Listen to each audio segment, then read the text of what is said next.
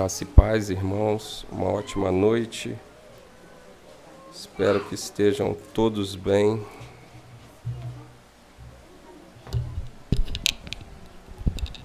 Nós vamos continuar a meditar no livro de Neemias. Giovanni tratou semana passada acerca do capítulo 4.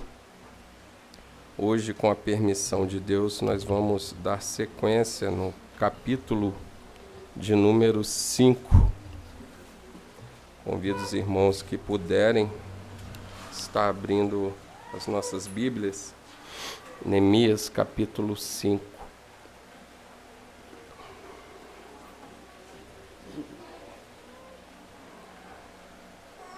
Diz assim a palavra de Deus. Então se levantou grande clamor do povo e de suas mulheres contra os judeus, seus irmãos.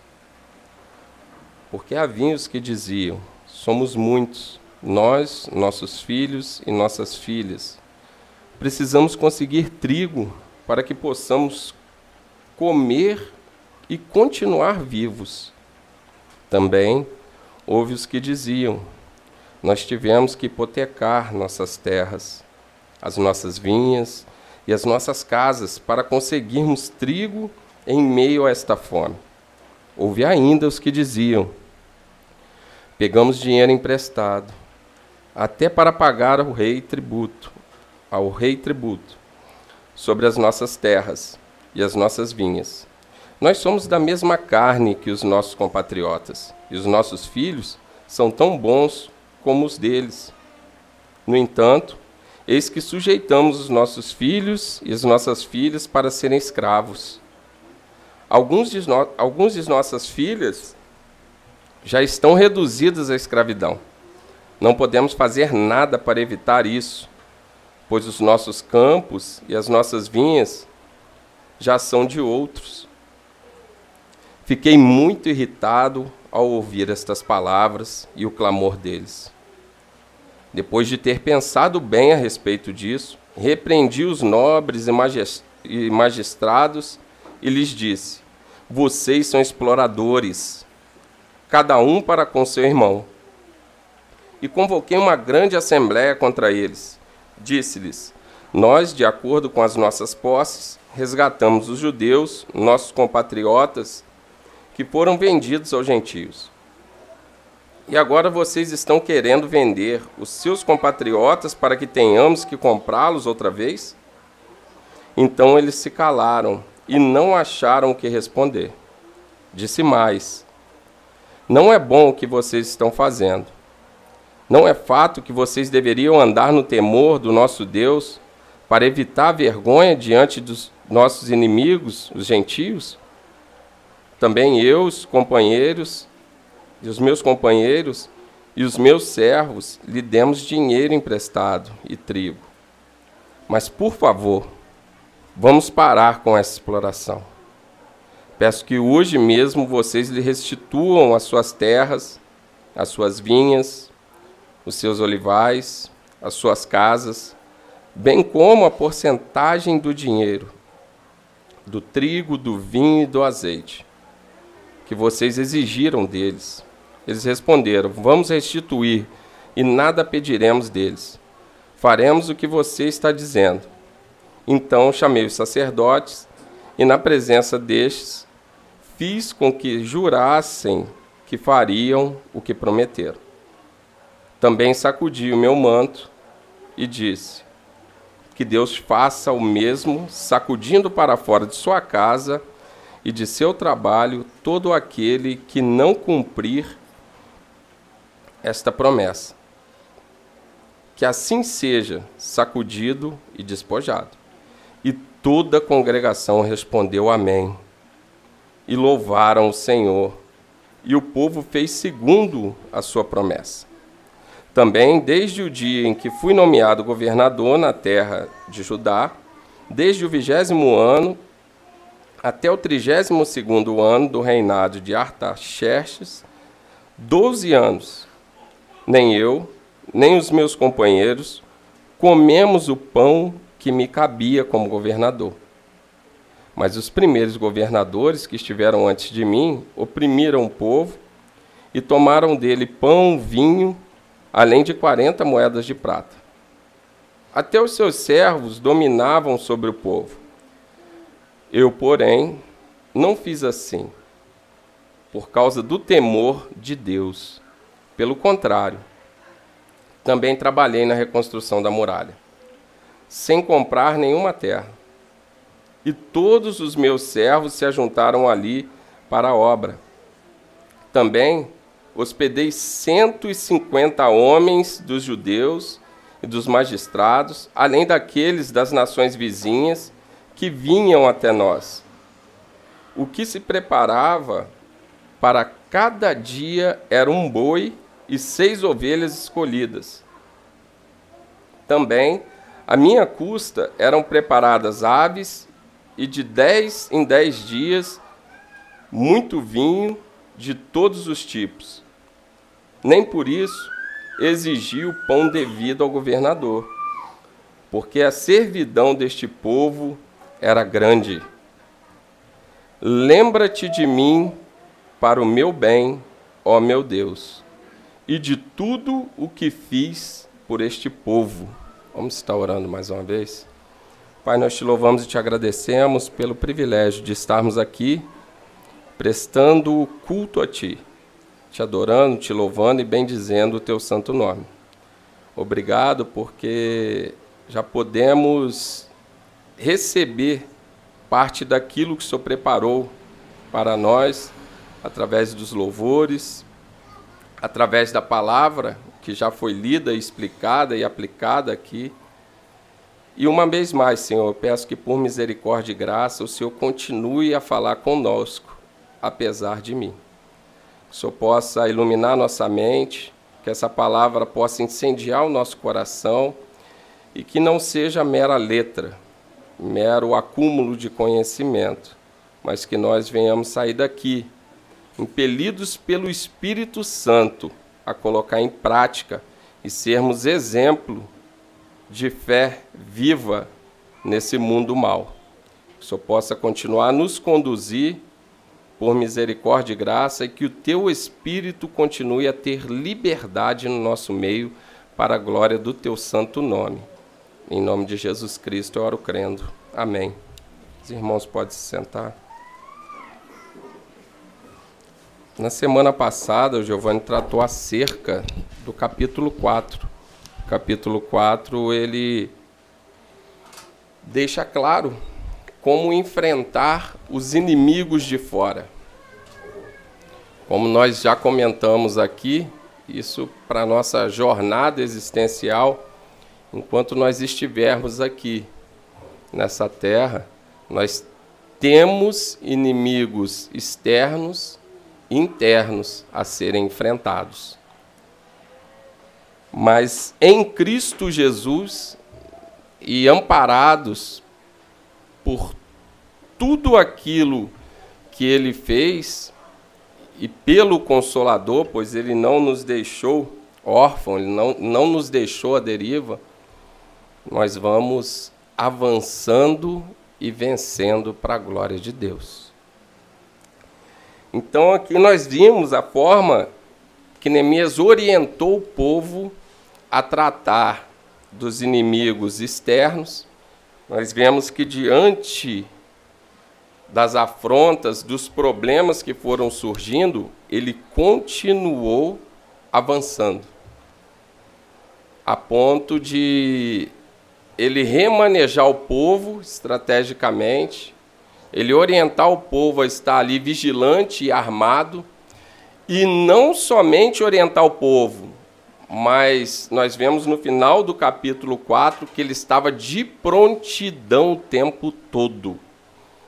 Então nós vemos um exemplo aqui de liderança muito grande para nós, enquanto comunidade, para nós, enquanto líderes dos nossos lares, para nós, enquanto líderes e formadores de opinião diante de uma sociedade caída que jaz no maligno.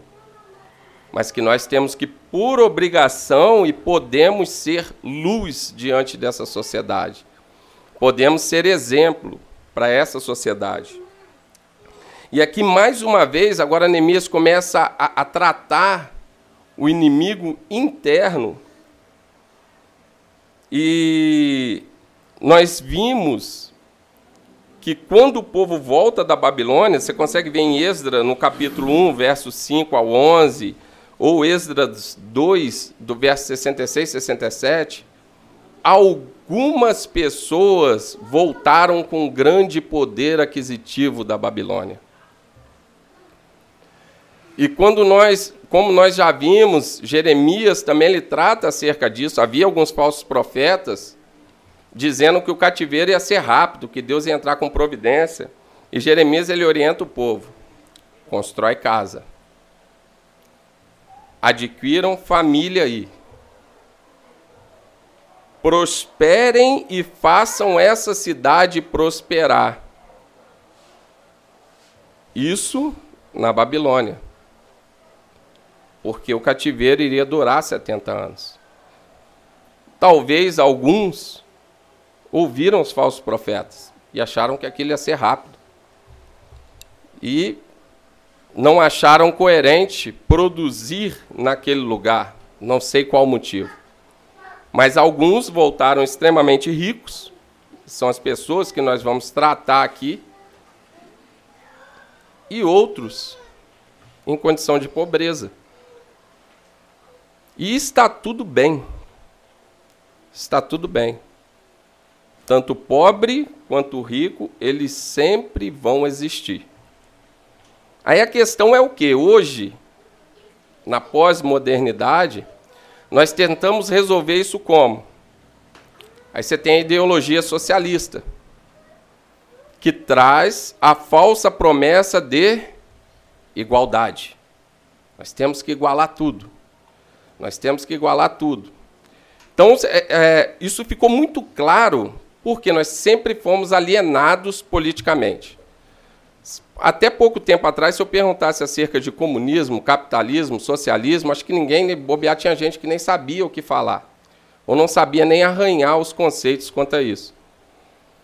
Só que está muito claro, porque nós tivemos quatro anos de um governo conservador, entre aspas.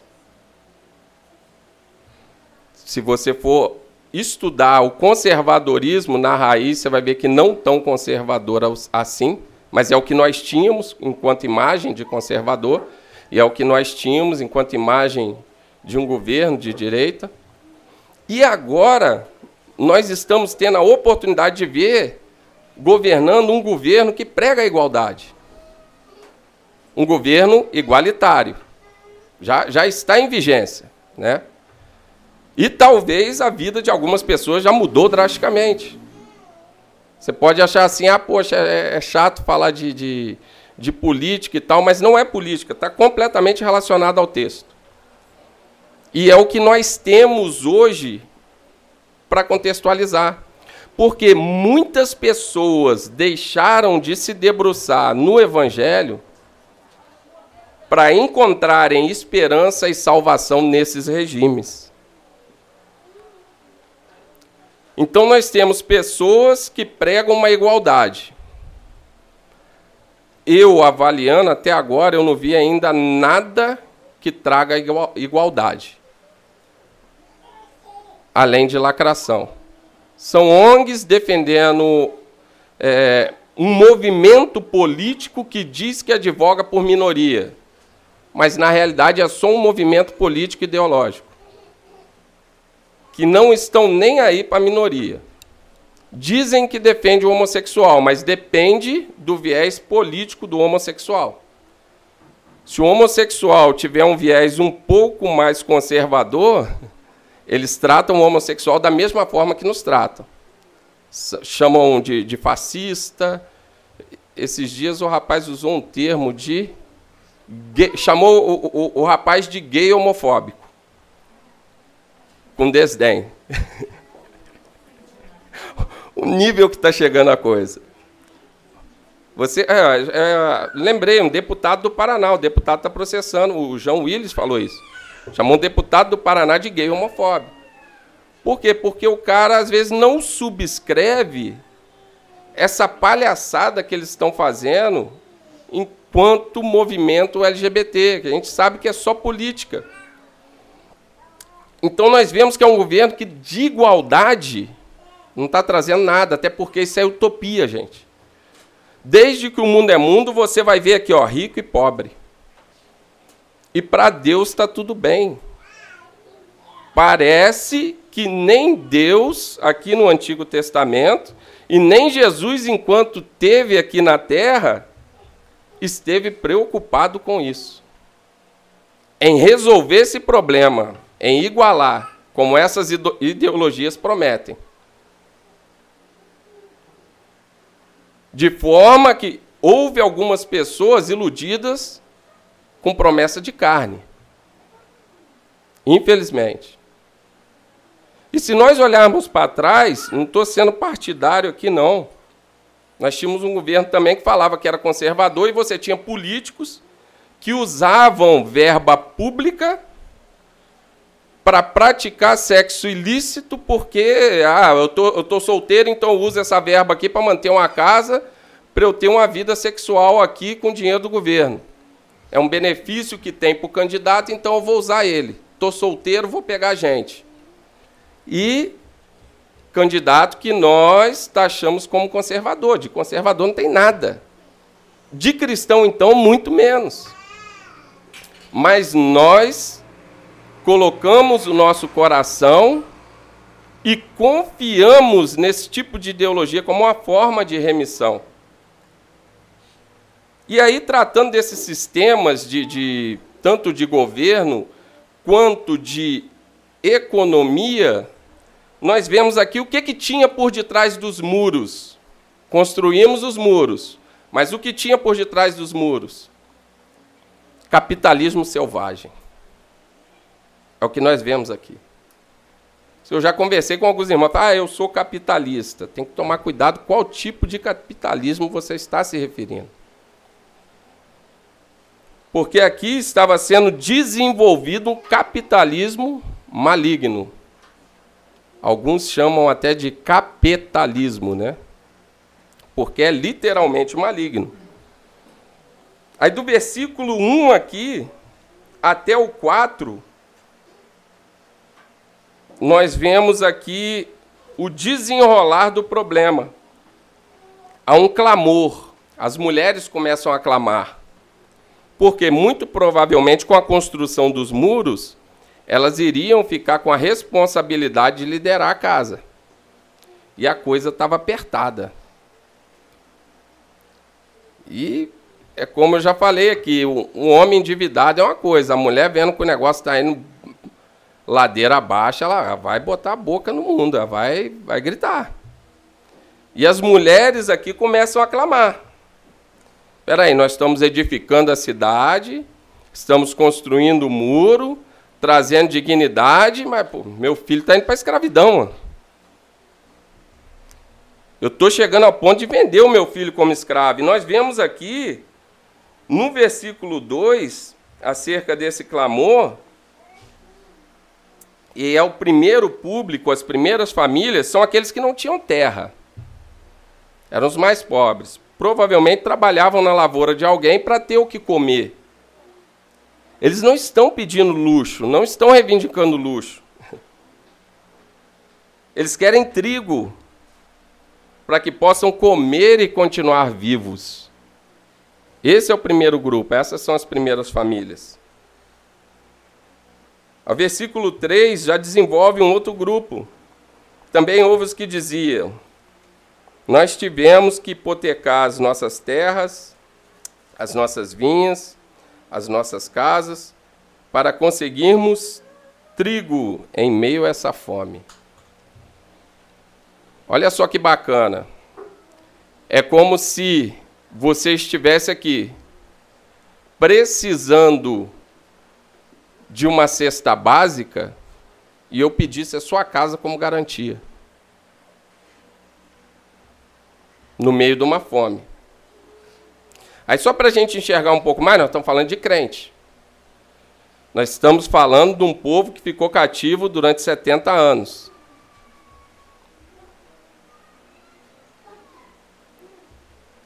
E chegaram homens para edificar o templo. Foram libertos do cativeiro. Deus cumpre toda a promessa de acordo com o tempo. 70 anos se passaram, Deus cumpre a promessa, ele começa a realizar todo o decreto dele. Esse povo tem essa experiência.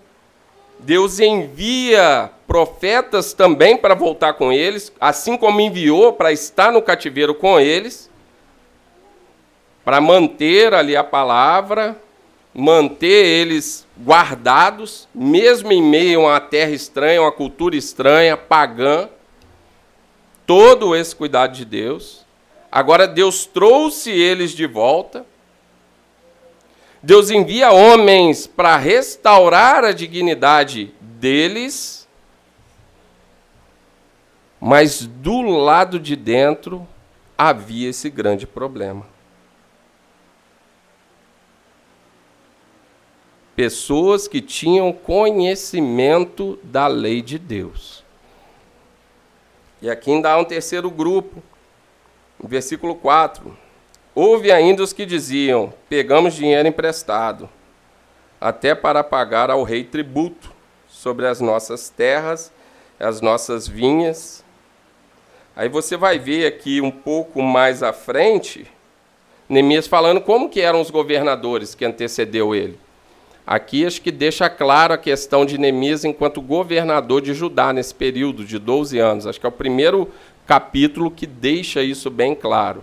E Neemias mostra que, que os governadores que antecederam ele não só exploravam o povo, como também os servos dele, deles exploravam ainda mais o povo. Então, com isso, o povo foi desenvolvendo essa situação de miséria.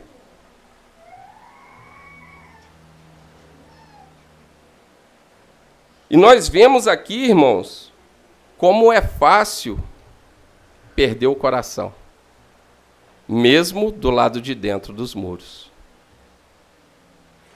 Como é fácil nós tentarmos criar redomas, bolhas, e estarmos do lado de dentro, talvez dentro de uma comunidade, talvez dentro dos nossos lares, Talvez até você, enquanto indivíduo, sondando o seu coração agora. É fácil nós estarmos reunidos aqui, mas com o coração completamente desalinhado. Porque isso aqui vai tocar em como nós desenvolvemos negócio. Como que nós nos relacionamos um com o outro. Como que você desenvolve o seu produto e vende ele à frente? Vou dar um exemplo bobo. Nós temos a irmã que é doceira. É a mesma coisa dela usar achocolatado e, sei lá, maisena no lugar de um creme de leite e ela vender aquele produto para frente como se tivesse usado chocolate derretido. Ela bota aquele preço ali em cima. E como se tivesse usado um creme de leite. Isso é exploração. Isso é negócio ilícito. É você contratar um irmão que às vezes faz determinada mão de obra e você sabendo que aquele irmão está no aperto e talvez sem emprego já há algum tempo. E um exemplo, a diária do pedreiro é 150 reais, eu pago 70, que é o dia de um ajudante. E ele é meu irmão em Cristo. E eu ainda falo que estou quebrando o galho dele.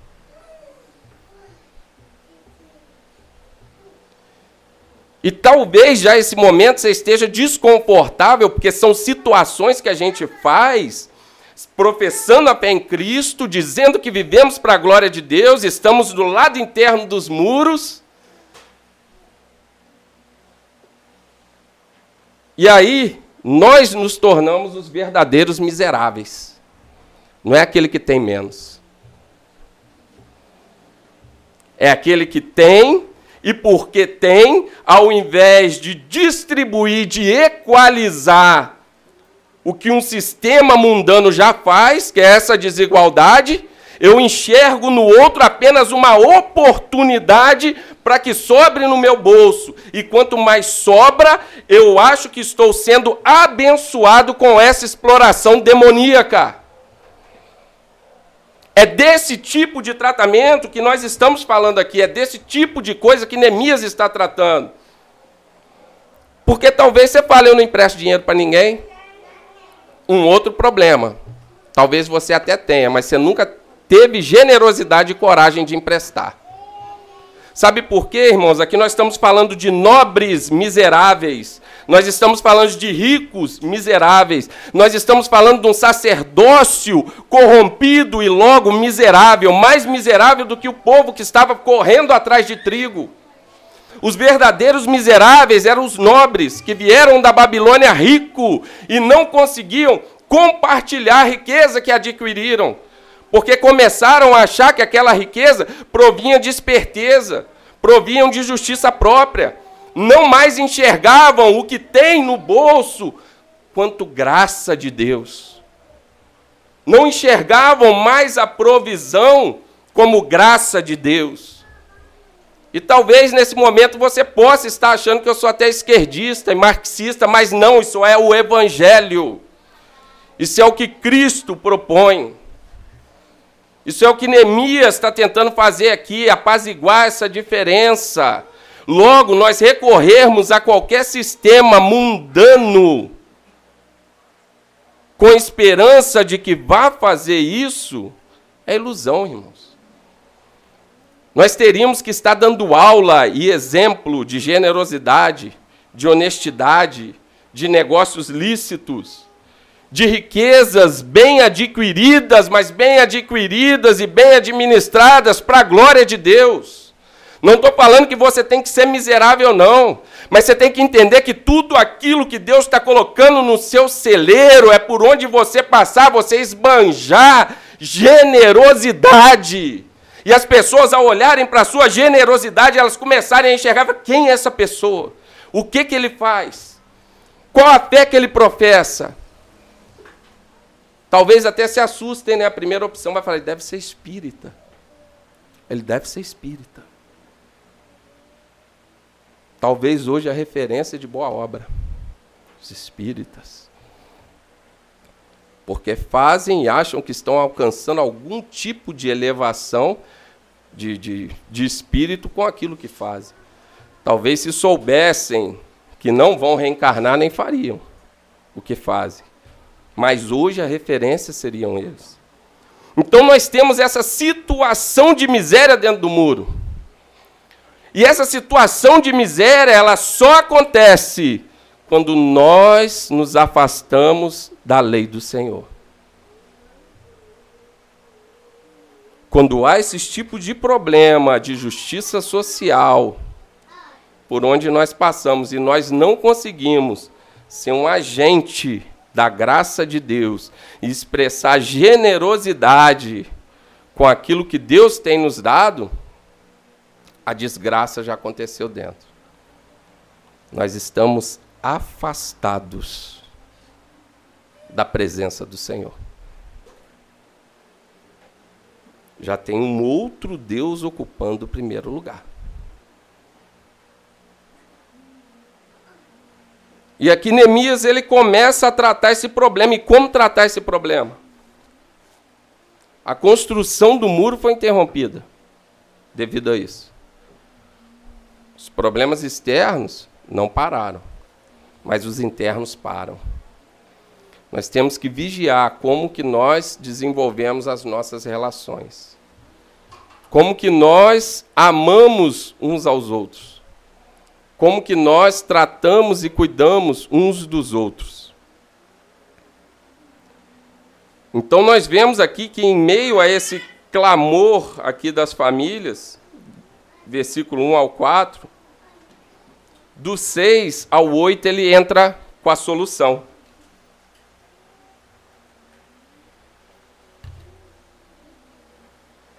Fiquei muito irritado. Nemias ele fica irado. Qual a última vez que nós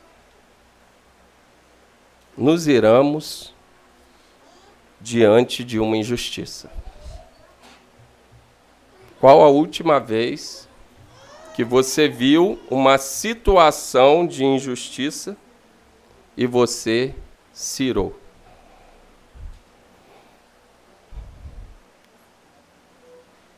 Qual a última vez que você viu uma situação e você se indignou com aquilo e o problema não era seu e você falou assim: não, eu vou fazer parte da solução.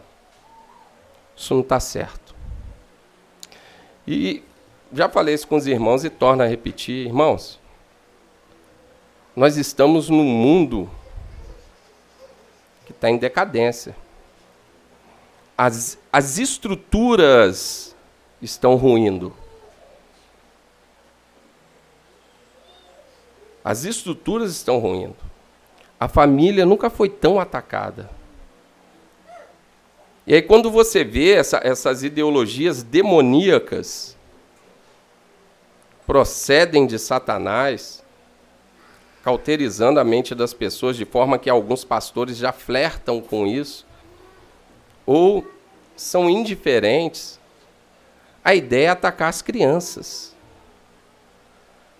A ideia é desconstruir a cabeça das crianças.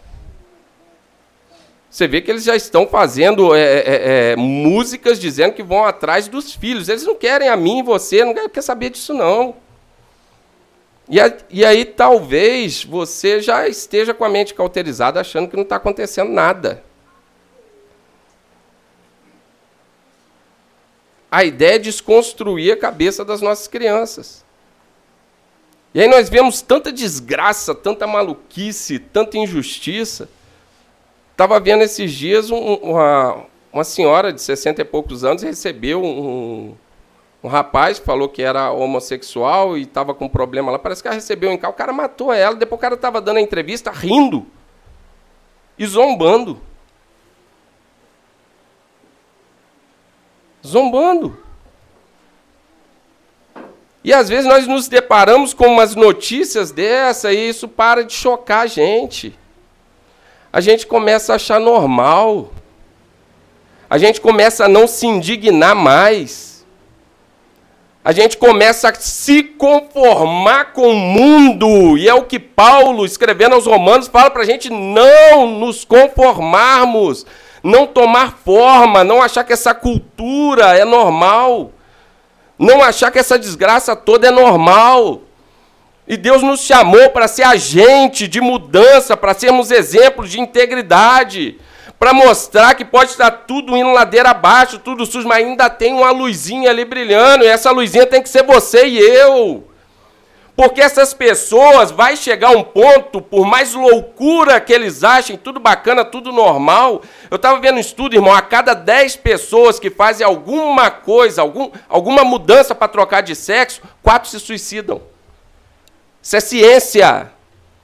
Essas pessoas vão começar a nos procurar, porque venderam para elas que elas são o que elas sentem.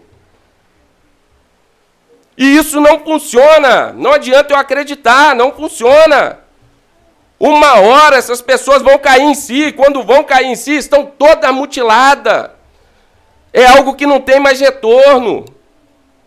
E aí, ao invés de pegar uma corda e se enforcar, elas têm que olhar para mim, para você, enxergar luz, enxergar uma palavra de graça, em meio a esse buraco que ela se enfiou, porque se Deus arrancou eu e você de lá, Ele também é capaz de arrancar eles. Agora nós temos que nos posicionarmos.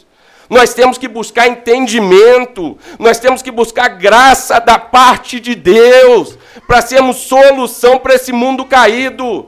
Tem muitas pessoas que são servos de Deus, estão lá fora, tomando desse engodo.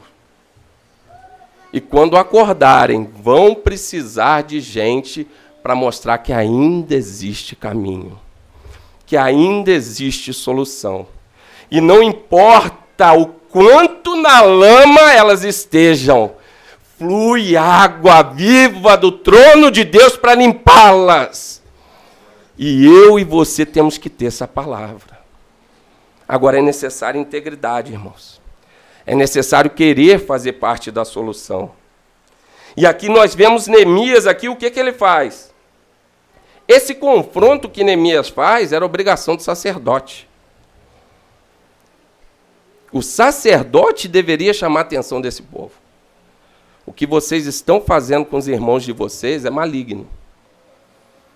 É contra a lei. Porque existia lei para regulamentar isso. Você pegar Êxodo 22, 25, fala para não impor juros sobre os irmãos ao emprestar. Inclusive, até fala que se você pegar o manto do seu irmão como garantia para você devolver para ele antes do pôr do sol, porque como que ele vai dormir? Ele é pobre, ele vai se cobrir com o quê? Então você tinha a lei para regulamentar isso tudo. E Neemias aqui, ele usa essa ira não para ficar revoltadinho igual a gente faz, a gente se ira com tudo com tudo que não presta. Parecemos crianças mimadas. Alguns iram até sem motivo. E aqui ele usa essa ira e ele não sai falando, você vê que ele para e reflete.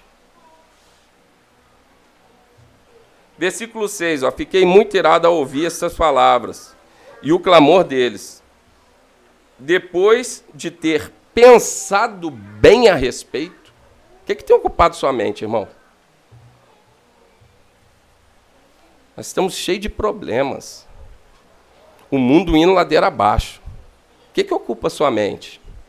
O que, que tem ocupado a minha mente? O próximo carro? A casa de praia? A casa de campo? Mais uma roupinha para o meu filho?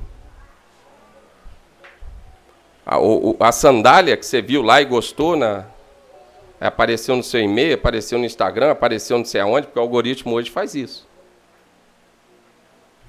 Todo mundo aqui é consumista, não tem um que não seja. Não tem como você viver no meio digital e não ser consumista. O algoritmo te provoca. E o que, que, o que, que nos traz reflexão? Você pensa na pobreza do mundo? Você pensa na situação, eh, situação econômica que o país está e vai piorar? Vai piorar? E quando piorar, o que você pensa em fazer? Você tem se preparado, você tem guardado para que você tenha mais para compartilhar quando os irmãos começarem a perder seus empregos? Quando as pessoas começarem a passar necessidade? quando as pessoas começarem a andar atrás de trigo? Será que nós pensamos nisso? Como que nós vamos fazer para suprir essa necessidade que está para vir? Essa demanda que está por vir? Como? Será que isso nos inquieta? Ou nós estamos tão cheios dessa cultura mundana na cabeça que nós nem conseguimos mais parar para refletir acerca disso. Cada um com seus problemas, né? Eu já tenho demais. Ele não guardou, o problema é dele. Talvez sejam essas desculpas que levou a esse ponto. Ele não quis trabalhar na Babilônia, que passe fome agora. Ah, mas ele tem filho. Não, mas o filho é dele, não é meu.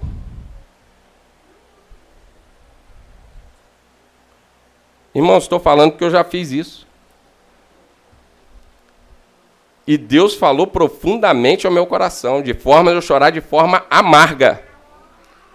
Eu estava em obra, trabalhando como um louco para construir a casa, e um rapaz trabalhando para mim. E toda sexta-feira ele saía meio-dia. E eu pagava o dia inteiro. E um dia eu cismei e falei, não, isso está certo, não. Cismei e paguei. Quando eu fui fechar a semana, falei aqui, ó, faltando meio dia. Ele ficou completamente irado, porque eu estava acostumado a pagar. E eu, com meu senso de justiça, e talvez amparado pelo seu, estou correto. Mas sabe qual questionamento que Deus trouxe ao meu coração? Ele irresponsável, a mulher em casa, dependendo daquilo ali, ele com duas crianças pequenas. E Deus falou comigo: o que, que o filho dele tem a ver com isso? Vai faltar para os filhos dele. Você sempre pagou inteiro, e que dia que te faltou?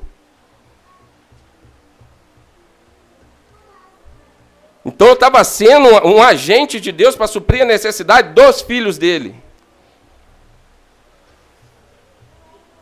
Mas eu, com meu padrão de justiça, esquecendo a justiça de Deus, ao qual não, bem-aventurados que têm fome e sede de justiça. Eu sou muito certo com meus negócios. Sou, essa fome e sede de justiça é da justiça de Deus, não da nossa, que é falha, suja, rasa.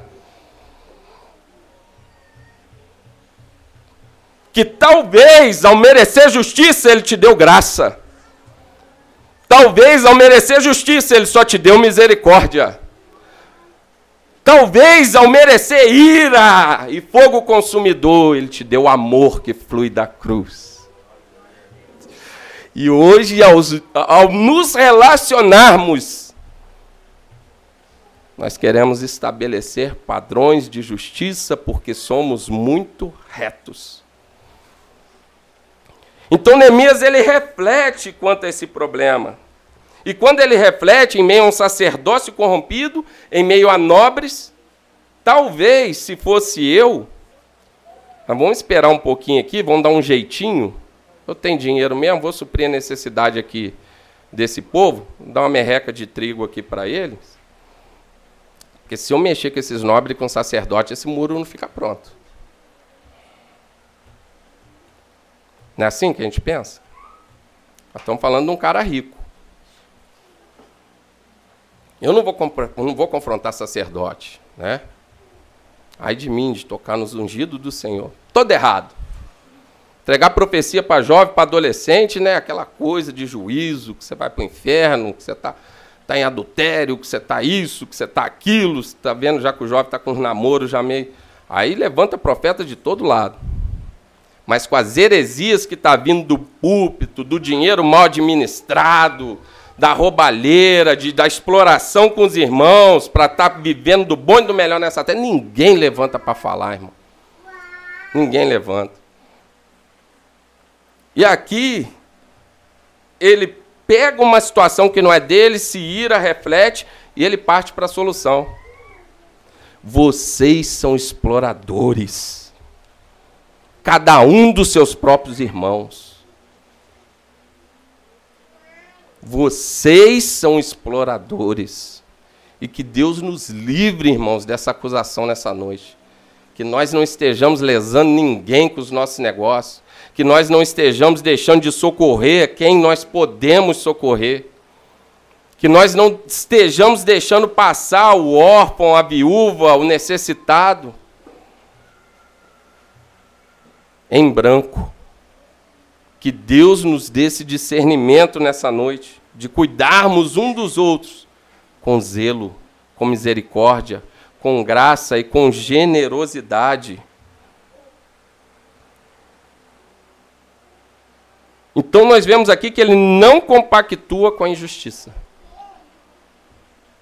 Talvez nós, em um dado momento ou outro, para ficar bem, negociamos com a injustiça fazemos aquela vista grossa, aquele pecadinho por omissão. Eu não vou falar a favor, mas também não vou falar contra. Vou me omitir. Então ele confronta e ele traz uma acusação clara. Nós temos que aprender a nos relacionar assim. Se você tem um problema comigo, chegue para mim e fala. Se você tem uma acusação lícita a fazer contra, mim, contra mim, por favor, chegue a mim e fale. E se eu tiver problema com os irmãos, eu vou chegar e vou falar com os irmãos. Assim como já falei. Nós já tratamos as, as coisas aqui dessa forma. Não trabalhe com achar, ah, eu acho que não sei quem está aborrecido comigo. Não, você, você, não, você não é mãe de Naua. Né? A gente está difícil de, de, de, conseguir, de buscar até o, um dom sério de profecia. Mas, irmão, tem dom de achismo. Eu acho que o fulano está aborrecido comigo.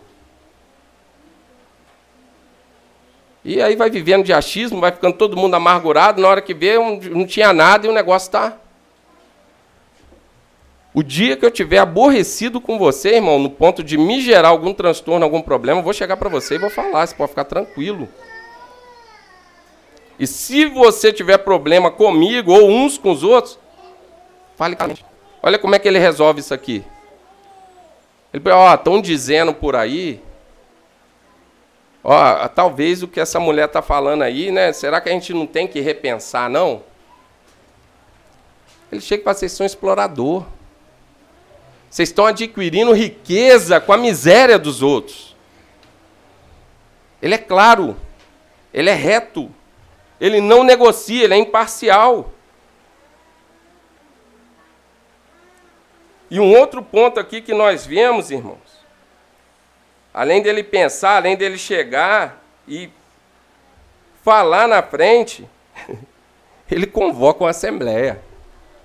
Eu já estou avisando a vocês você está andando errado, você vai continuar andando errado, ou para a gente resolver isso, eu vou levar isso para a igreja.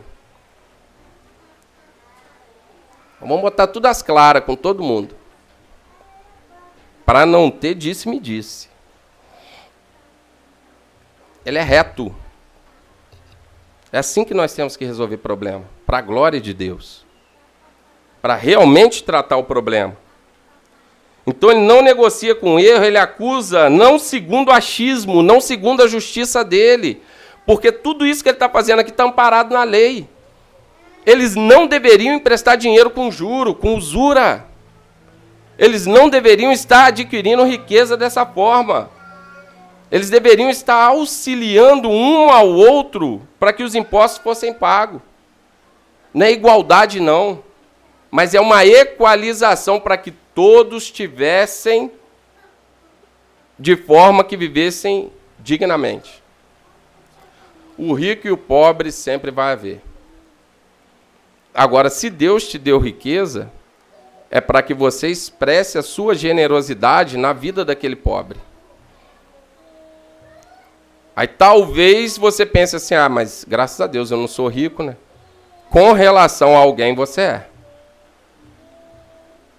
Aqui dentro, com relação a alguém aqui você é rico. Eu sou rico com relação a alguém. E se você não achar ninguém para você enxergar aqui uma necessidade, o mundo é o nosso púlpito prática. Prática. Então nós vemos aqui, além de confrontar,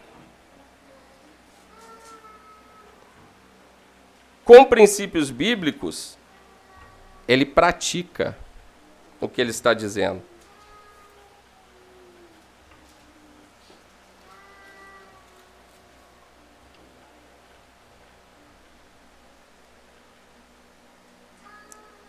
Nós vemos aqui no versículo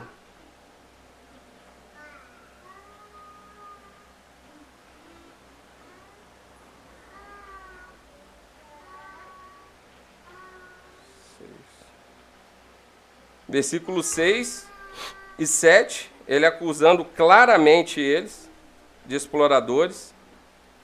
E ele mostra aqui, ó, nós, de acordo com as nossas posses, resgatamos os judeus, nossos compatriotas. Ele estava usando a riqueza dele para comprar judeus que já estavam vivendo como escravos. Ele não está falando de algo que ele não fazia, não. Ele não está chamando ninguém para fazer algo ao qual ele não fazia. Verso 8. E agora, aquele até de forma irônica, agora vocês estão querendo o quê? Fazer eles voltarem para a escravidão, para a gente comprar eles de novo? Porque era normal, irmãos, na época, e você vê aqui também, a lei regulamentava isso. Você não tinha condição. Em vez de morrer todo mundo de fome, eles pegavam ali o filho da pessoa como escravo, aquela criança ia trabalhar ali, né? É, é, para esse senhor. E tinha a regulamentação também que esse senhor não deveria ser carrasco, mas um bom senhor. Então ia ser mais ou menos um vínculo empregatício. Ah, mas vender escravo, aí as pessoas não entendem o contexto e começam a fazer um monte de, de malabarismo e de interpretações cheias de mimimi. É numa condição de miséria, você pegar pessoas ali, ó, ela vai produzir para você, e você vai cuidar dela e vai pagar ela até que ela tenha condição de pagar a alforria dela, vamos dizer assim, ou alguém, algum parente poderia chegar e pagar essa dívida. Ia chegar um ponto que ela ia adquirir dinheiro para pagar a dívida, ou então alguém, algum parente poderia chegar e quitar a dívida e a pessoa voltar para a vida dela normalmente. Então isso era até uma, uma forma de proteção em meio a um caos. Todo mundo a ponto de, de passar fome. Então nós vemos aqui que ele pagou para que muitos de Judá fossem libertos. Ele pagou a dívida de muita gente. E chega ali para ajudar, para edificar os muros, e o povo que estava do lado de dentro explorando um ao outro de forma que já tinham virado escravo de novo. No versículo 9, ele trata o, te, o que? A questão do mau testemunho. Disse mais: Não é bom que vocês estão fazendo. Não é fato que vocês deviam andar no temor do nosso Deus para evitar a vergonha diante dos nossos inimigos gentios? Então há a questão do mau testemunho. Para nós aqui também, irmãos.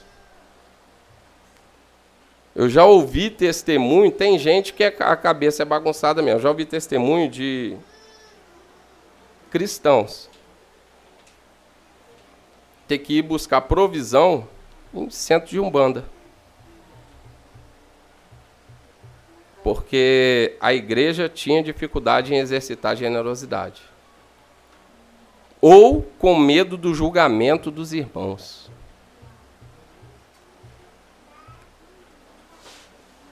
talvez a forma que nós nos tratamos e até mesmo a forma que você desenvolve negócio por aí pode gerar um mau testemunho. As pessoas que prestam serviço para você na sua casa, pela tratativa que você traz, elas viriam a querer o seu Deus? Como que você enxerga essas pessoas?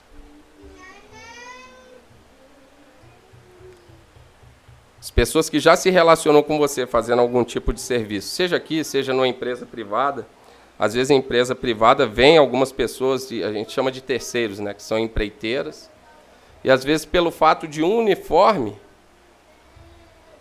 você destratar o outro. Você se achar maior do que o outro que você está ali numa, numa, empresa grande, numa multinacional, e vem um rapaz de uma empresa pequena prestar serviço e você trata as pessoas de forma hostil, com desdém, você quer mostrar que está por cima. Quando a gente se relaciona fazendo negócios, como que as pessoas nos enxergam? Nós damos um bom testemunho ou um mau testemunho? Aqui nós vemos no versículo 10, no versículo 11, um outro alerta também. E um exemplo. Ele estava cometendo a mesma coisa. ele chega ali num lugar, ele não sabia do tamanho da gravidade daquele problema. Todo mundo pedindo emprestado e dando emprestado, Talvez não sabia que tinha gente penhorando casa para pegar um pouco de trigo. E ele também começa a emprestar, ele e os homens dele. Eles começam a emprestar. Então, a, olha, olha a cultura como que é. Não é porque todo mundo está fazendo que é certo. Não é porque todo mundo faz que nós podemos fazer. E aí entra tudo, desde uma sonegação de imposto, desde essa tratativa que eu coloquei. Ah, o que é sonegação de imposto? Você, vai, você não está fazendo a faculdade, mas você lança lá uma faculdadezinha lá para restituir. Não, esse governo é ladrão mesmo. Vamos pegar um dinheiro, aí bota uma faculdade. Aí gastou X com plano de saúde, bota um valor um pouquinho a mais, aí errei um ponto aqui, errei uma vírgula. E todo mundo faz, né, irmão? É o gato net que a gente põe, porque todo mundo tem. Passa por aí. Tá, não tem gato net, eu não tenho. Vai, vai sondando aí que tem, tem coisinha aí para a gente se limpar, né? Então a gente tem que cada vez mais estar. Tá... Aí você fala assim: ah, não, mas isso é uma pregação legalista. Não é, não, irmão, é bíblica. Ser um cidadão do reino, a gente foi chamado para mudança. Esse jeitinho aí do mundo não, não nos cabe mais. E vai passando por aí. Tem muita coisa aí para a gente estar tá se limpando para que o nosso testemunho seja reto. Eu tenho alguns amigos que você vai ver lá o Facebook do cara, é só conservadorismo. Política, reclamando de político. Aí você senta do, com o cara para conversar, o cara está falando de como que ele pagava propina na eletronuclear. Fiquei olhando assim, falei, não é possível. Falo ou não falo? Falo ou não falo? Aí deixei, a conversa foi esticando, deixei. Falei, rapaz, você não tem direito de reclamar um A de governo nenhum. E você vê, as pessoas acham que isso é normal. Porque todo mundo faz. Aí você vai falar com o cara, não, tem, um fiscal lá, não sei o quê, uma empresa do governo, tem um fiscal lá que é, é, o apelido dele é Quinzinho. Quer dizer que foi procurar saber por que Quinzinho. O cara, não, quando, você for, quando ele for fazer a medição para você, você vai, vai saber. O cara falou, tem que deixar uma caixinha de bombom lá. A caixinha de bombom é 15% do valor da medição. E aí o cara deixa, né? Não, deixei, pô, preciso trabalhar e tal, não sei o quê. Se não deixar, não pega mais serviço. Passa por essas coisas, irmãos. E aí nós vamos, talvez, perder emprego, perder boas oportunidades, desenvolver bons negócios, né? Talvez a riqueza que nós queremos tanto sair né, dessa condição, quero subir mais um para a classe média, mas eu posso chegar num patamar um pouco mais elevado. Vai ficar para a glória. Porque não é só adquirir a riqueza aqui, como nós vamos manter ela. Não é só você é, é, se tornar um grande empreendedor. Não vou trabalhar mais para ninguém, vou ser um empreendedor. Coloca três funcionários aí, vai pagar imposto direitinho para você ver. Se você durar dois anos, fala, é Deus. Porque segundo as leis do país, você não, não vai para frente.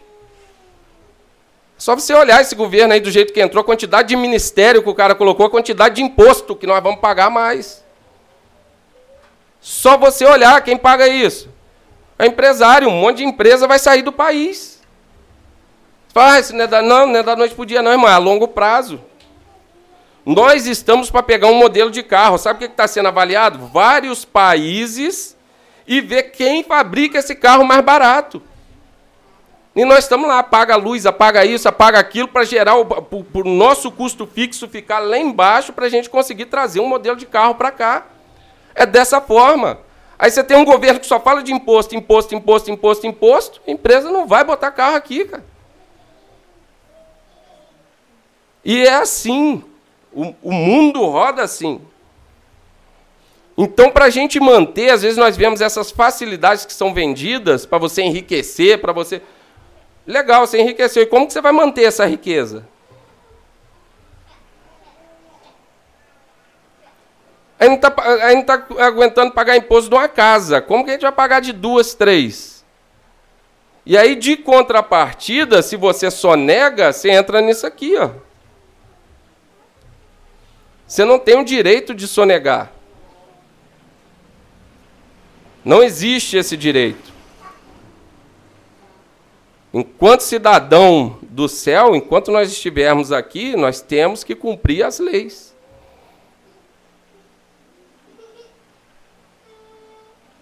E aqui ele traz essa questão da possibilidade de nós gerarmos algum tipo de escândalo, e isso pode vir a acontecer. E também essa questão do exemplo. A cultura estava tão impregnada já que ele também comete sem fazer. Ele foi indo com a onda. Foi levando. Ah, é assim? É, toma emprestado, toma, para mim não faz falta mesmo. E no versículo 11, o que é interessante também para nós, enquanto liderança, Neemias ele poderia exigir.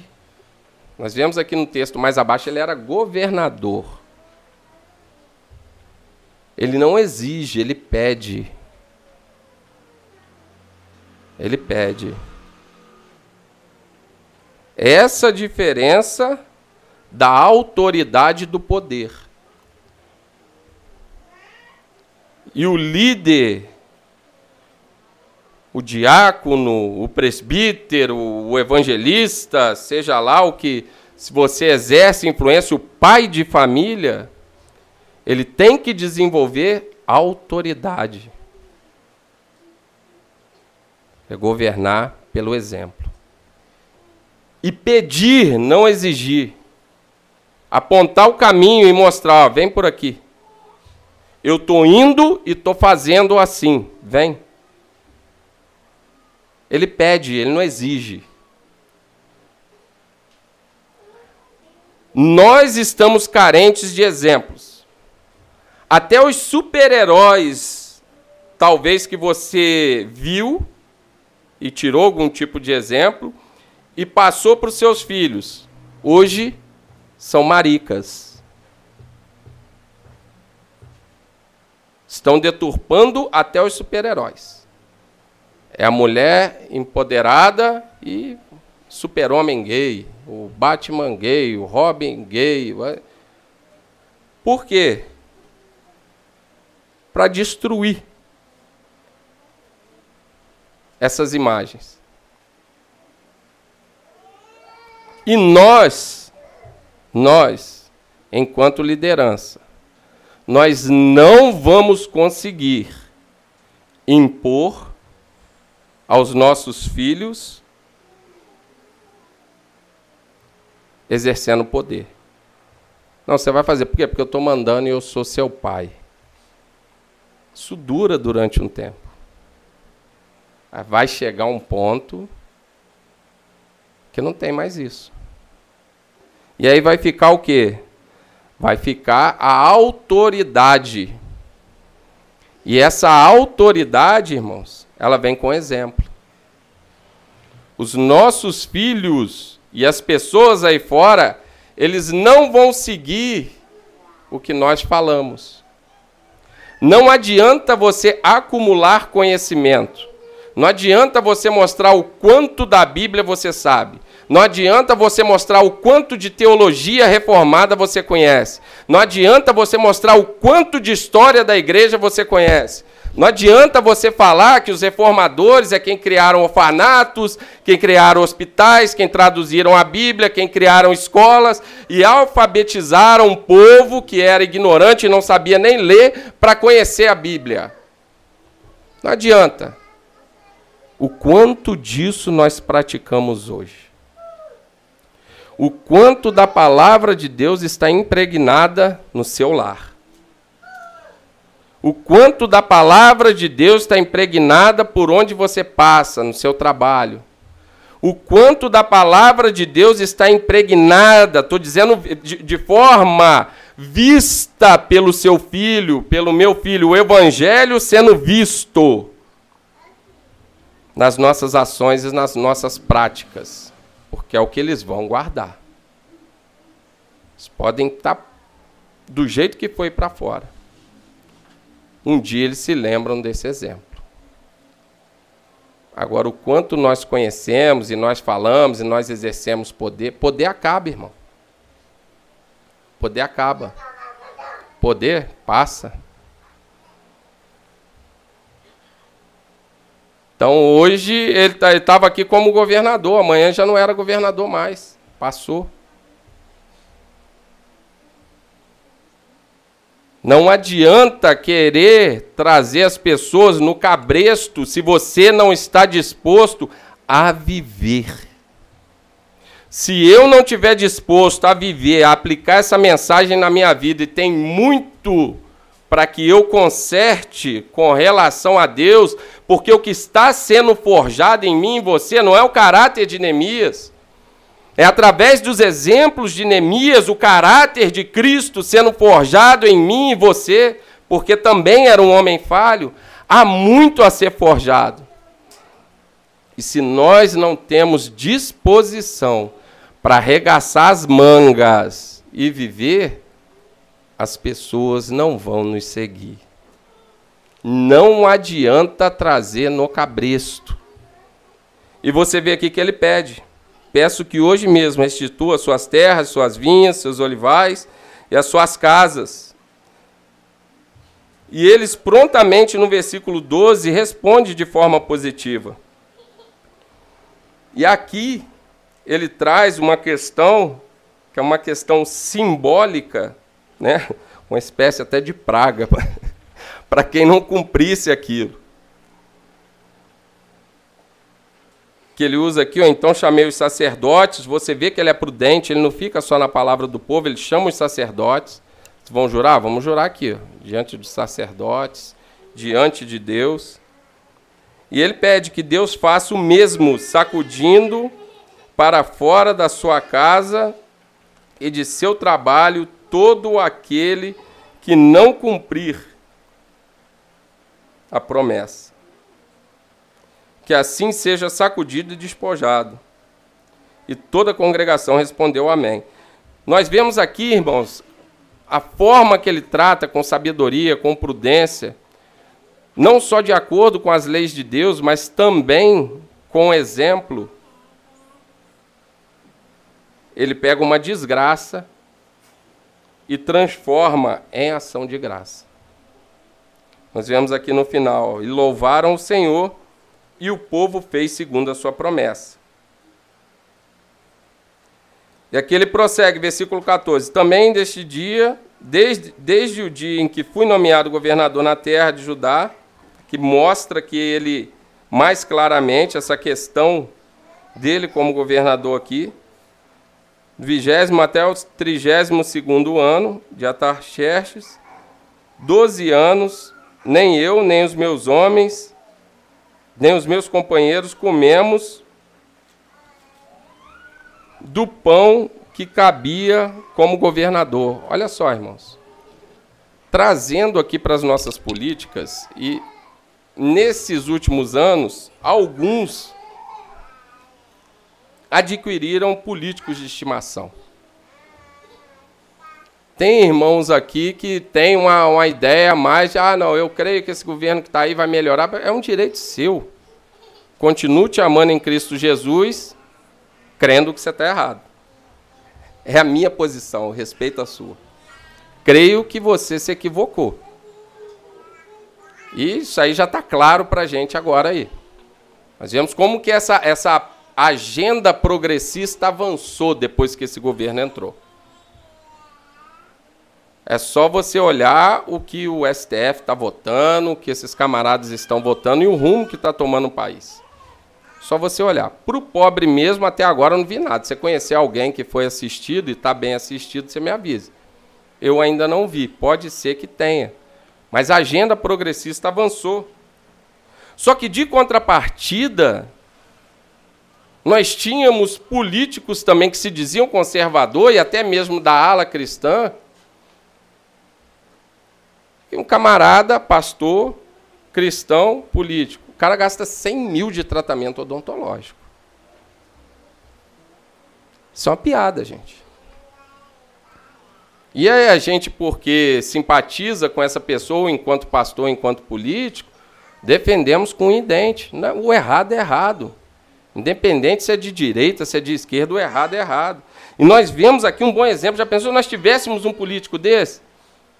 Ele tinha direito, não só de imposto nessa área aqui, como também de comida, não precisava de gastar nada. Ele chega para fazer uma reforma e ele começa, enquanto governador, a abrir mão dos direitos deles. E ele mostra aqui que os governadores que antecederam ele não fez a mesma coisa.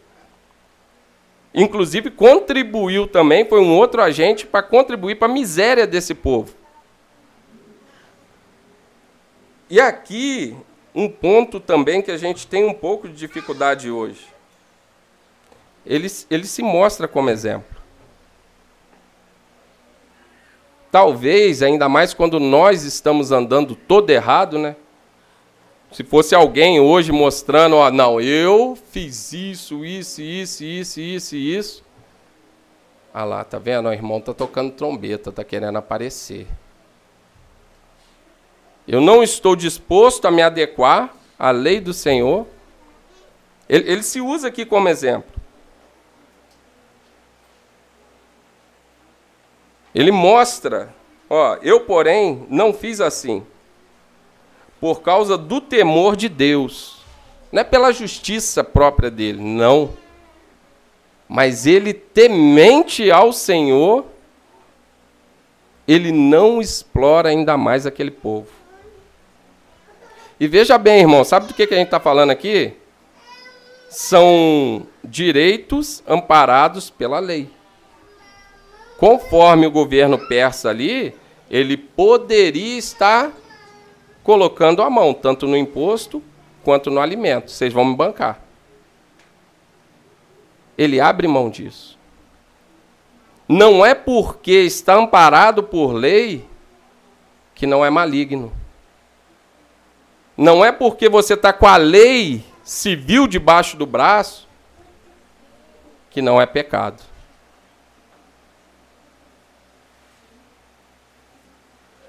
Então nós vemos aqui que ele, ele abre mão. Por quê? Porque ele tinha temor a Deus. E ele mostra, pelo contrário. Também trabalhei na reconstrução da muralha, sem comprar nenhuma terra, e todos os meus servos se ajuntaram ali para a obra. Por isso que nós, é, baseado nesse texto aqui, que nós vemos que ele tinha muitas posses. Olha a comida que ele propunha. Ele hospeda 150 homens dos judeus e dos magistrados, além daque, daquelas nações vizinhas. Então você tinha judeu de todo povoado ali vindo para ajudar. E ele acolhia esse povo. E vinham até nós. O que se preparava para cada dia era um boi e seis ovelhas escolhidas também à minha custa eram preparadas aves de dez em dez dias, muito vinho de todos os tipos. Nem por isso exigi o pão devido ao governador, porque a servidão deste povo era grande. Ele abre mão dos direitos dele devido a compreender a situação do povo e ser temente a Deus. Que nós venhamos abrir mão de alguns direitos, assim como Neemias, e sermos mais generosos. Que venhamos abrir mãos da, no, da nossa justiça própria, das nossas relações que são desenvolvidas de acordo com a nossa justiça. Nós venhamos ser generosos Irmão, quando nós identificamos uma necessidade, talvez hoje, devido. Não é, não é que você seja ruim, não é que eu seja ruim. é uma opressão muito grande, como eu já disse, do lado de fora e do lado de dentro. Fora a nossa luta interna. O velho Adão ele está o tempo todo tentando voltar. E há necessidade de nós matarmos ele todo dia. E nos alimentarmos de Cristo. Porque talvez nós tenhamos adquirido o mesmo coração desses judeus. Talvez diante de um pedido de esmola ou de uma necessidade, a primeira coisa que vem à nossa mente são as nossas desculpas. Se é um cachaceiro, ele vai beber, ele vai se drogar. Ah, eles vão desviar o dinheiro. Você sequer ora pedindo a Deus discernimento para saber se aquela necessidade é real. E logo, Jesus, na pessoa daquele pobre, te pedindo pão.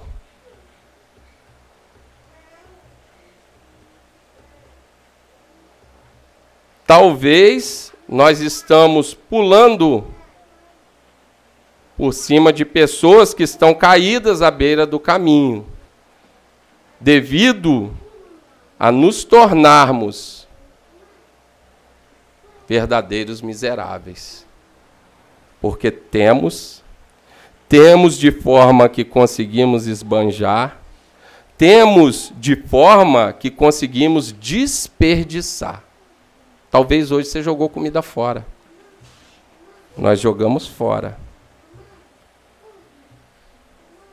Mas não temos coragem de compartilhar. Porque sequer refletimos mais nessas questões.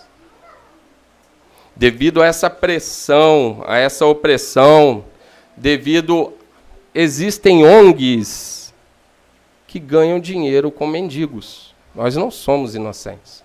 Existem. Não estou criando um país perfeito, um mundo perfeito e nós como vilões, não mas não nos incomoda mais a necessidade alheia. Não nos incomoda mais. Nós temos irmãos que já passaram por situações de desemprego aqui, irmãos que estão desempregados, e nós temos ou medo ou indiferença de perguntar se eles estão precisando de alguma coisa, ou se eles estão bem ou se há alguma necessidade que nós possamos suprir, ou pelo menos auxiliar a suprir parcialmente. Talvez essa condição de miséria tenha tomado o meu e o seu coração. E que Cristo Jesus, nessa noite, venha quebrar essa casca, de forma que nós venhamos não só a nos depararmos com um texto desse e acumularmos mais conhecimento, mas que nós venhamos verdadeiramente viver, para que a gente possa transformar um clamor em meio à desgraça em louvor a Deus. E tem muita necessidade por aí, irmão. Se você não se você não empresta, não é porque você não tem. Se você não doa hoje, não é porque você não tem.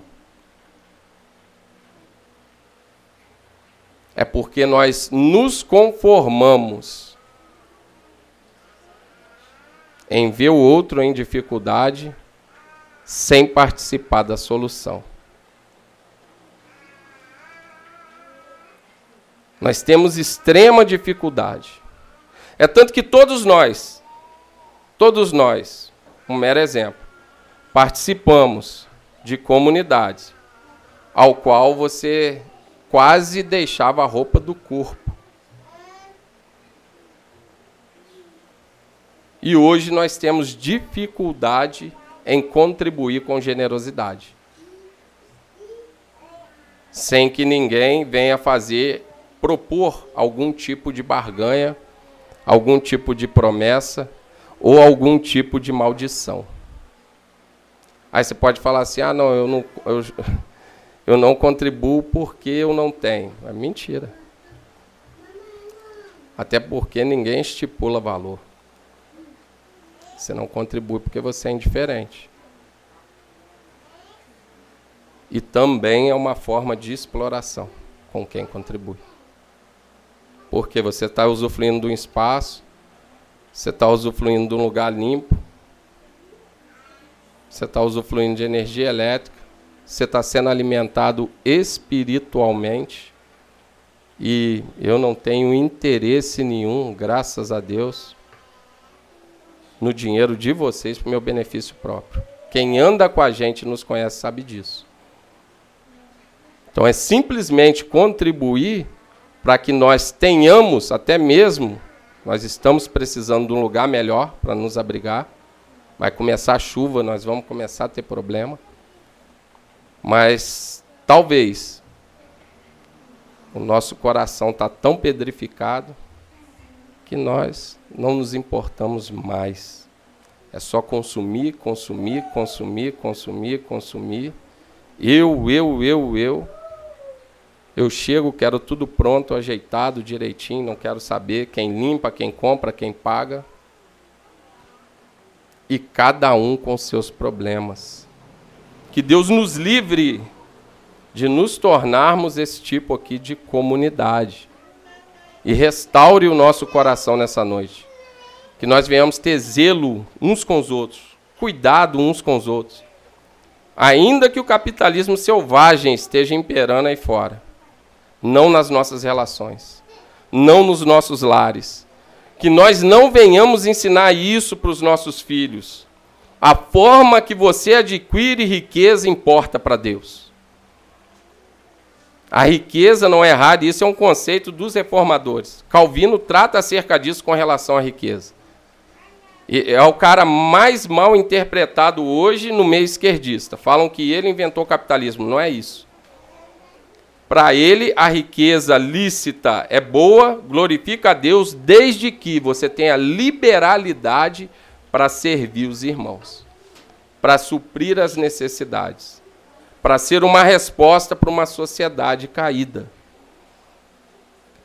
Então as pessoas vão olhar e vão conhecer até pela forma que nós nos tratamos, a forma que nós cuidamos uns dos outros. Que nós não venhamos deixar de perder isso.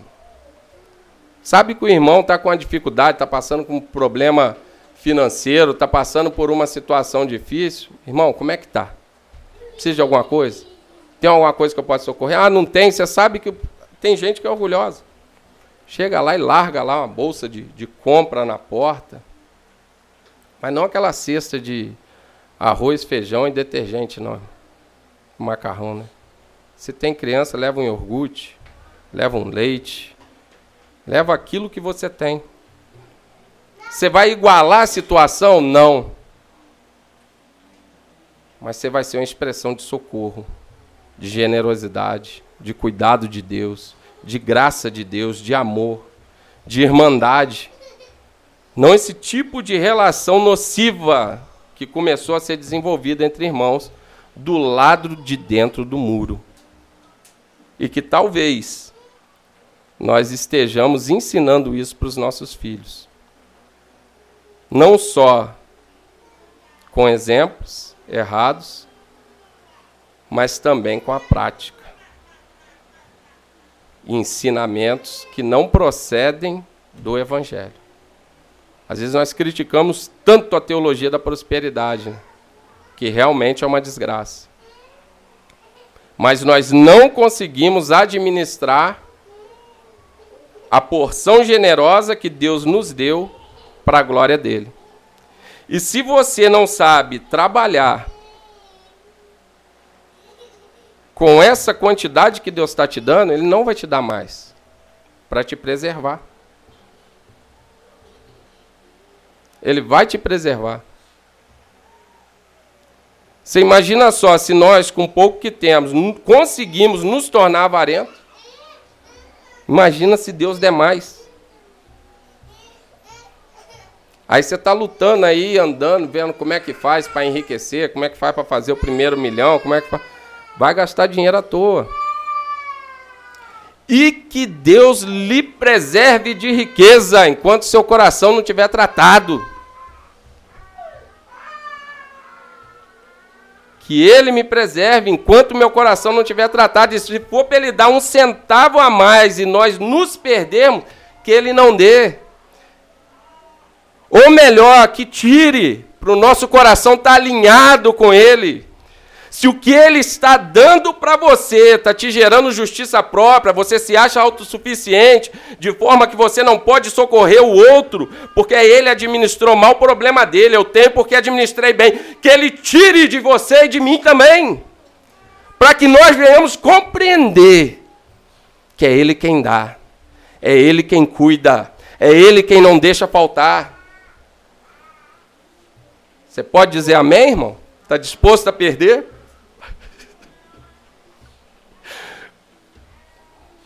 Que Deus nos preserve, irmãos. E que nós venhamos estar com o coração guardado, blindado, e estarmos alicerçados em Cristo Jesus, servindo uns aos outros para a glória de Deus. E que o mundo lá fora, ao olhar para cá, enxerguem exemplos de integridade, de fidelidade. Que Deus trabalhe o nosso caráter para a glória dele. Vamos estar orando?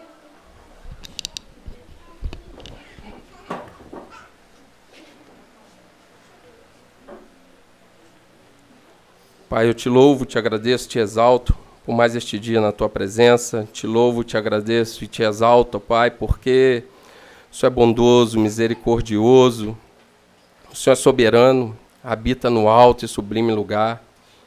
É adorado por anjos, mas ainda assim o Senhor recebe a nossa adoração através de Cristo Jesus. Por misericórdia e graça, Senhor, o Senhor também habita em corações quebrantados, contritos, contritos, de pecadores arrependidos como nós. Por isso nós te agradecemos. Senhor, na semana passada nós vimos os exemplos de como enfrentar os problemas externos. E hoje vimos que talvez o maior inimigo esteja do lado de dentro e talvez até dentro dos nossos corações. Eu lhe peço, Senhor, conforme a tua palavra, trata-nos nessa noite, quebranta os nossos corações, que nós não venhamos nos conformar com injustiça, que nós não venhamos nos conformar e nos aproveitar da miséria alheia, que nós não venhamos enxergar, ó Pai, os nossos irmãos como uma oportunidade para enriquecimento mas que nós venhamos ser uma expressão, Senhor, da tua misericórdia, da tua graça e do teu amor na vida deles, para que eles possam conhecer que o Senhor é um Deus que cuida e que não desampara o pobre e o necessitado. Senhor, que o Senhor possa nos mostrar e nos dar compaixão daqueles que estão caídos à beira do caminho.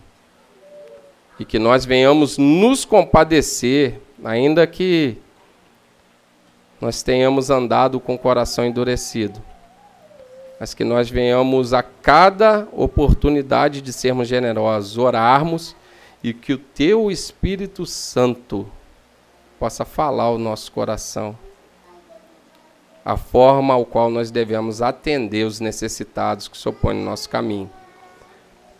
Que nós venhamos não só levar alimento físico, dignidade, mas também o alimento espiritual, que é o principal. Que nós venhamos ser bons dispenseiros também do pão vivo que desceu do céu. Nós venhamos espalhar o teu evangelho genuíno, evangelho com graça, com amor, com misericórdia, para aqueles que estão necessitados. Pai, nós pedimos que, se necessário for, o Senhor retire a provisão que o Senhor tem dado, para que nós venhamos alinhar o nosso coração contigo. Nós nos colocamos nas tuas mãos. Que o Senhor possa forjar o nosso caráter, ainda que nós tenhamos que passar por dificuldades. Que o Senhor possa nos moldar a imagem de Jesus cada vez mais, para que o teu nome seja exaltado. Pai, também lhe peço, o Senhor como bom Pai, aqueles que sabem administrar e têm administrado para a tua glória, que o Senhor possa nos dar provisão para que nós venhamos ser uma resposta, não só para os nossos irmãos, mas para a nossa sociedade. Que as pessoas possam olhar e compreender que, do contrário dessa prosperidade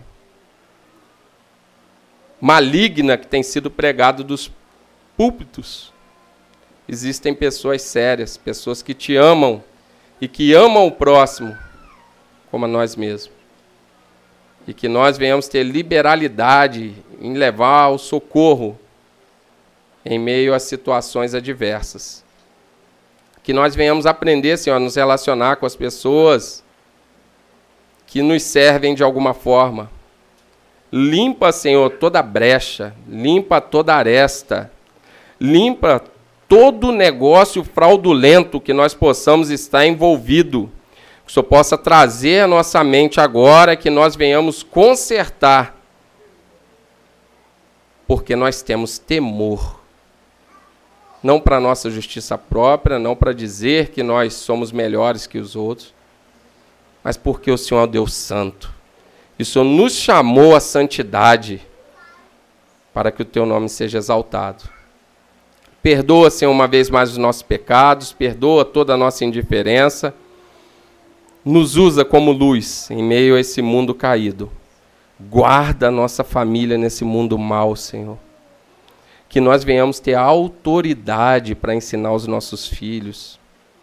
Que nós não venhamos exercer poder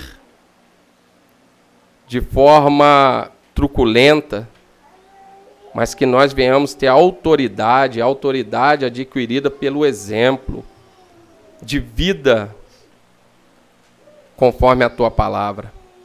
Que os nossos filhos possam enxergar em nós o evangelho sendo vivido. Que possa despertar neles, ó Pai, também a vontade de te servir, de te louvar e de te adorar. Que nós não venhamos apenas construir muros e ficarmos no interior deles de forma confortável, vivendo de forma maligna, de forma miserável, adquirindo riqueza de forma ilícita, desenvolvendo relacionamentos de forma ilícita, mas que nós venhamos, ó Pai, ser tratados todo dia pelo Teu Espírito Santo, sermos limpos para que o teu nome seja exaltado e glorificado. Pai, eu peço que o Senhor venha abençoar também os irmãos que não puderam estar aqui, que eles possam experimentar também dessa graça, ter o ânimo revigorado para te louvar, te adorar e te servir. Que Senhor possa nos dar uma semana repleta da tua graça, do teu amor. Que Senhor possa abençoar também a nossa nação que Senhor venha transformar a mente, o coração desses políticos corruptos. Ou assim como o texto diz aqui, compromisso que Neemias assume, só possa sacudir também as suas vestes e retirar desses cargos de poder aqueles que têm vivido de engano, principalmente os cristãos, Senhor, que estão lá dando um mau testemunho que estão lá prestando um desserviço ao Evangelho. E que o Senhor possa levantar pessoas sérias, íntegras, como Neemias, para governar de forma que o povo seja bem assistido. Pai, nós pedimos que o Senhor venha nos guardar de todo mal. É tanta insanidade, tanta desgraça que tem acontecido. Eu peço que o Senhor venha guardar cada irmão aqui no seu ambiente de trabalho. Você possa guardar as nossas crianças, Senhor, por onde eles passarem. Que eles possam estar não só com o corpo protegido, mas com a mente blindada contra toda a ideologia política do inferno que tem tentado implantar na mente das nossas crianças, dos nossos filhos, e que eles venham ter o ouvido e o entendimento aberto para o Evangelho, para te servir, te buscar, te louvar e te adorar em meio a esse mundo caído. Pai, nos usa para sermos resposta de oração em todos os ambientes ao qual nós passarmos. Que nós venhamos não nos acovardar, não negociar com a injustiça, mas que nós venhamos ter autoridade para confrontar aqueles que estão no erro, para que o teu nome seja glorificado e todos venham louvar ao Senhor. Nos leve em paz para os nossos lares, que essa mesma paz que está habitando aqui possa superabundar nos nossos lares e que nós venhamos transbordar acerca do Evangelho, acerca da tua justiça, acerca do teu amor durante essa semana. Continua nos sustentar, porque às vezes os nossos pés tropeçam, as nossas pernas ficam fracas, mas nós cremos no seu cuidado. Nos sustenta em Cristo Jesus para a glória do teu santo nome. Em nome de Jesus, eu oro crendo, Pai, que o Senhor pode fazer muito mais do que tudo aquilo que nós estamos pensando, tudo aquilo que nós estamos pedindo. Guarda a tua palavra no nosso coração, para que nós não venhamos pecar contra ti. Pelo contrário, venhamos exaltar o teu santo nome e dar bom testemunho. Em nome de Jesus eu oro crendo. Amém.